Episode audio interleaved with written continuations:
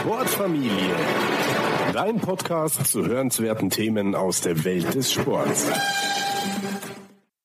Befreie deine Füße, Teil 2.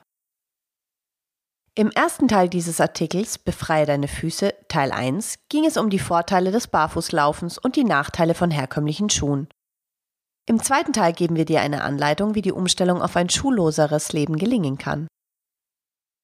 Heaven is under your feet as well as over your heads. Henry David Thoreau. Der Weg zurück in die Fußfreiheit ist lang. Wenn du seit Jahrzehnten herkömmliche Schuhe trägst, solltest du nicht erwarten, dass du sofort ohne Anpassungsschwierigkeiten auf minimalistische Schuhe umstellen kannst. Stell dir dein Bein nach sechs Wochen im Gips mit Muskelknochen und Sensibilitätsverlust vor. Wahrscheinlich würdest du nicht am ersten Tag mit befreitem Bein eine Kniebeuge mit Gewicht versuchen. Dasselbe gilt für deine Füße. Sie waren lange Zeit eingesperrt. Deine Muskeln, Knochen, Gelenke, Sehnen und Faszien sind schwach und steif. Sie brauchen Zeit für die Rehabilitation. Herkömmliche Schuhe komprimieren den Fuß. Eine Studie untersuchte die Größe der Füße von drei Gruppen, trugen keine Schuhe, verwendeten nur selten Schuhe und hatten den ganzen Tag Schuhe an. Es zeigte sich, dass sich der Fuß umso mehr verformte, je länger Schuhe getragen wurden. Ein natürlicher Fuß ist breiter und hat mehr Platz zwischen den Zehen, insbesondere zwischen dem großen Zeh und den anderen Zehen. Das bietet eine stabilere Basis und ist an jedes Gelände anpassbar. Dein erstes Ziel. Schritt 1. Mobilisiere und dehne deine Füße. Dein erstes Ziel sollte die Wiederherstellung der Grundbeweglichkeit in deinen Füßen sein. Spreize deine Zehen. Eingeklemmt durch die Schuhspitze werden die Zehen zusammengedrückt, verformen sich und verlieren Stück für Stück ihre Funktionalität. Einen Teil dieser Entwicklung rückgängig zu machen, ist ein gutes erstes Ziel. Durch das Spreizen der Zehen mobilisierst du Knochen und Muskeln. Du verbesserst so auch die Durchblutung dieses Bereiches und stellst deine Sensibilität oder Empfindsamkeit in den Füßen wieder her. Du könntest deine Zehen mithilfe deiner Hände spreizen, aber auf diese Weise eine Änderung zu erreichen, wird einige Zeit brauchen. Aus diesem Grund empfehlen wir dir eine passive Dehnung, zum Beispiel durch einen Zehentrenner. Dieser ist zwar nicht stylisch, aber dafür sehr effektiv. Wenn du fernsiehst oder ein Buch liest, kannst du so deine Zehen trainieren. Du wirst feststellen, dass es dir auch bei der Entspannung deiner Füße hilft. Wenn deine Zehen atrophisch sind, könnte es bei den ersten Malen mit dem Zehentrenner zu Krämpfen kommen. Lass dich davon nicht entmutigen und erhöhe schrittweise die Dauer. Stärke deine Zehen. Schuhe erlauben deinen Zehen nur sehr wenig Bewegungsfreiheit und schwächen sie. Du solltest deine Zehen daher mit den abgebildeten Übungen gezielt mobilisieren und stärken. Du kannst die Übungen zunächst im Sitzen durchführen. Wenn deine Zehen bereits etwas stärker geworden sind, kannst du aufstehen, um noch mehr Druck auszuüben. Versuche die Stellung für eine Minute zu halten. Bei den folgenden Übungen bewegst du deine Zehen in die entgegengesetzte Richtung. Verlagere dein Körpergewicht in alle Richtungen, um verschiedene Winkel zu erkunden und verstärke dann behutsam den Druck.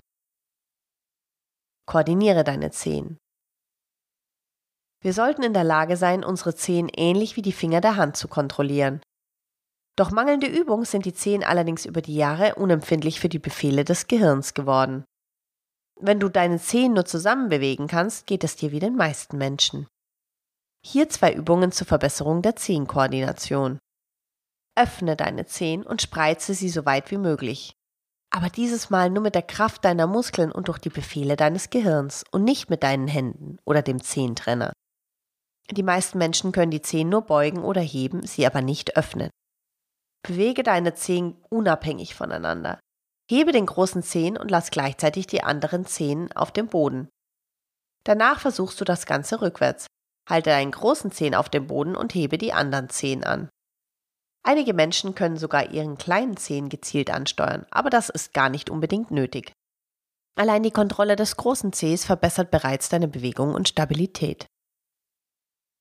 Stimuliere den ganzen Fuß.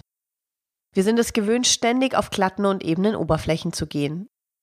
Aber es ist nicht das, für was unsere Füße ausgelegt sind. Die Füße bestehen aus 33 Gelenken, 26 Knochen und mehr als 100 Sehnen, Muskeln und Bändern. Diese Komplexität ermöglicht es, sich an raue und variable Böden anzupassen. Der ständige Gebrauch von Schuhen und das Übermaß an flachem Boden haben all diese individuellen Reichtum in eine einzige träge Masse verwandelt, die sich nur dank des Knöchels bewegt. Um die verlorene Beweglichkeit und Sensibilität dieser gesamten Struktur wiederherzustellen, kannst du zum Beispiel einen Tennisball einsetzen. Rolle den Ball nach und nach über die gesamte Fußsohle und übe dabei variabel Druck auf einzelne Bereiche aus. Es sollte sich etwas unangenehm anfühlen, ohne schmerzhaft zu sein. Verwende im nächsten Schritt Bälle unterschiedlicher Größe und Härte, zum Beispiel einen Golfball, einen Lacrosseball oder einen Baseball. Je vielfältiger die Reize für deine Füße sind, desto schneller werden deine Muskeln aus dem Dornröschenschlaf erwachen. Eine Massage bietet zusätzliche Vorteile. Du aktivierst damit auch dein propriozeptives System. Ähnlich wie deine Hand hat auch dein Fuß eine hohe Nervendichte, um sich schnell an viele verschiedene Bodentypen anzupassen. Nach Jahrzehnten der Isolation ist er sensorisch abgestumpft. Du befreist deine Plantarfaszie, verbesserst die natürliche Unterstützung deines Fußgewölbes und löst Spannungen auf der Rückseite deines Beins. Was hat deine Fußsohle mit deiner Beinrückseite zu tun? Sie teilen die gleiche Faszie, alles ist miteinander verbunden. Vergiss deine Verbündeten nicht. Wie wir bereits im Teil 1 dieses Artikels gesehen haben, bewirkt eine Änderung deiner Basis, dass der Aufprall nach oben kaskadiert. Das Tragen von High Heels verkürzt die Wadenmuskulatur und die Achillessehne. Wenn du mit deinen verkürzten Waden dann direkt zum Barfußlaufen übergehst, besteht ein höheres Risiko für eine schmerzhafte Reizung wie die Plantarfaszitis. Dehne also deine Waden häufig und verwende auch die Bälle, indem du Druck gegen den Boden ausübst. Ein weiterer Effekt des Tragens von Schuhen und des vielen Sitzens ist die Verkürzung der Kniesehnen. Vergiss nicht, sie möglichst häufig zu dehnen. Schritt 2. Kräftige deine Füße. Wenn du an Mobilität gewonnen hast, solltest du den neuen Bewegungsbereichen auch Kraft hinzufügen. Tiefe Kniebeugen. Die tiefe Kniebeuge ist eine großartige Übung, die nützlich ist, um deine Hüft- und Knochenmobilität zu verbessern. Gehe barfuß in die tiefe Hocke und verlagere das Gewicht auf verschiedene Seiten. Versuche mit deinem Körper Kreise zu ziehen, die größer und größer werden. Indem du die Belastung variierst, verbessern deine Füße ihre Stabilität und Kraft in verschiedenen Bereichen und arbeiten in Koordination mit anderen Muskeln. Anders laufen. Um deine Füße in verschiedenen Winkeln zu stärken, kannst du versuchen, 10 Meter nur auf den Zehenspitzen zu gehen. Hebe die Fersen so hoch wie möglich. Gehe anschließend auf deinen Fersen zurück und gehe weitere 10 Meter nur auf den äußeren Seiten deiner Füße. Das ist auch eine gute Übungsabfolge für ein Warm-up. Nach vorne lehnen. Stell dich einige Zentimeter vor eine Wand. Halte deinen Körper gerade und lehne dich nach vorn, ohne dabei deine Füße zu bewegen. Kontrolliere die Bewegung, indem du deine Zehen fest gegen den Boden drückst. Wenn du die Wand mit dem Kopf berührst, ohne dabei bewusstlos geworden zu sein, drückst du mit deinen Fingern gegen die Wand, um wieder zum Ausgangspunkt zurückzukehren. Mit der Zeit wirst du wie Michael Jackson immun gegen die Schwerkraft werden.